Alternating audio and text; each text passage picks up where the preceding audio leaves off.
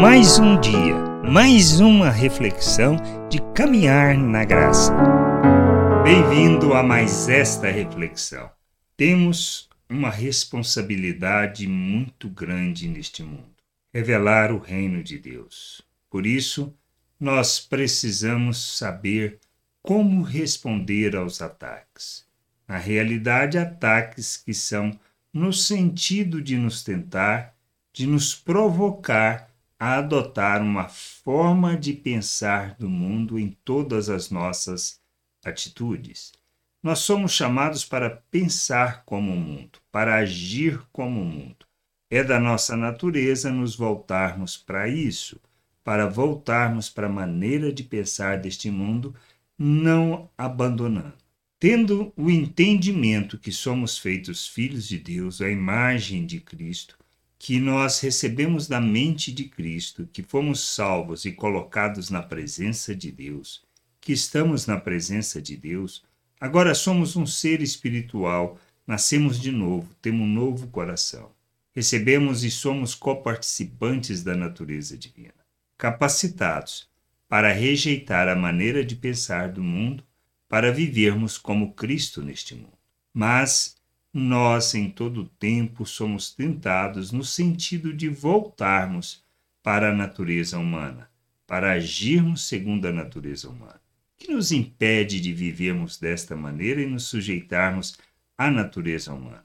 Quando nós conhecemos as Escrituras, quando conhecemos as promessas de nosso Deus, para que, rejeitando uma maneira de viver do mundo, possamos viver como Cristo neste mundo revelando o seu reino, revelando a glória do Pai e enchendo a terra com conhecimento desta glória. O que nós passamos, ou as áreas que mais somos tentados, são as mesmas áreas que Cristo foi tentado e que nos deixou o exemplo de como responder a essas tentações. Isto diz lá em Lucas, no capítulo 4, do versículo 3 ao 13 Diz assim: Então o diabo disse a Jesus: Se você é o filho de Deus, mande que estas pedras se transformem em pão. Mas Jesus lhes respondeu: Está escrito: O ser humano não viverá só de pão. Então o diabo o levou para um lugar mais alto e num instante lhe mostrou todos os reinos do mundo e disse: Eu lhe darei todo este poder e a glória destes reinos. Porque isto me foi entregue, e posso dar a quem eu quiser. Portanto, se você me adorar, tudo isso será seu. Mas Jesus respondeu: Está escrito: Adore o Senhor seu Deus e preste culto somente a ele. Então o diabo levou Jesus a Jerusalém, colocou-o sobre o pináculo do templo e disse: Se você é filho de Deus, jogue-se daqui, porque está escrito: aos seus anjos ele dará ordens a seu respeito para que o guardem, e eles o sustentarão. Mas nas suas mãos, para que você não tropece em alguma pedra. Jesus respondeu ao diabo: Também foi dito: Não ponhas à prova o Senhor, seu Deus.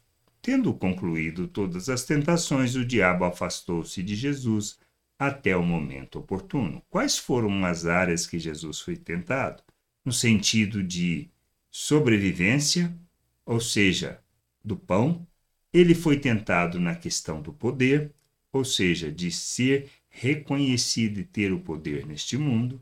E ele foi tentado no sentido de fazer aquilo que não precisava fazer, tentando a Deus. Ou seja, no sentido de que Deus mostraria quem ele é e, de fato, o cumprimento das suas promessas. Então, nós estamos equivocados quando nós cedemos. O que Jesus fez para responder às tentações? Ele usou das Escrituras. Por isso, não tem outra maneira de responder aos ataques que nós recebemos, assim como aquilo que Paulo fala na carta aos Efésios para usarmos da fé para nos protegermos com o escudo da fé os dardos inflamados do inimigo. São estas coisas. Pois em todo o tempo nós somos chamados ou para tentar a Deus ou para nos preocuparmos com o pão, ou para que nós desejemos o poder deste mundo. Nós não precisamos disso. E em qualquer outra área, tudo que nós devemos usar é da fé, ou seja, das promessas de Deus. Quando falamos que é para usar das promessas de Deus, nós estamos falando do quê? Que fé ela é fundamentada na palavra de Cristo, nas promessas de Deus, por isso nós precisamos conhecer. E como conhecemos? Através das, da leitura, através da, do estudo da palavra, através de ouvir pessoas, mas quando ouvimos, nós precisamos conhecer as Escrituras para também julgar segundo aquilo que nos fala as Escrituras. Crescermos, amadurecermos e rejeitarmos os ataques, ou seja, respondendo aos ataques de forma adequada, depende do conhecimento que temos das Escrituras e da dependência que nós temos de nosso Deus por reconhecer que Ele opera, nos capacita para vivermos neste mundo como lhe agrada. Que a gente possa ter esse entendimento, que possamos, como Cristo, usar das Escrituras para responder aos ataques do diabo e assim cumprirmos o nosso papel neste mundo, revelando o reino de Deus, revelando a glória do Pai e sendo instrumento de justiça e expressão desta graça neste mundo, para a glória e louvor de nosso Deus. Graça e paz sobre a tua vida. Amém. Você acabou de ouvir uma reflexão de caminhar na graça.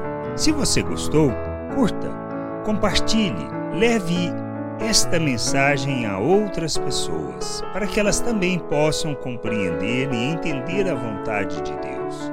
E leia as Escrituras, pois ela é a base, o fundamento para você julgar tudo o que você tem lido e aprendido acerca da vontade de Deus.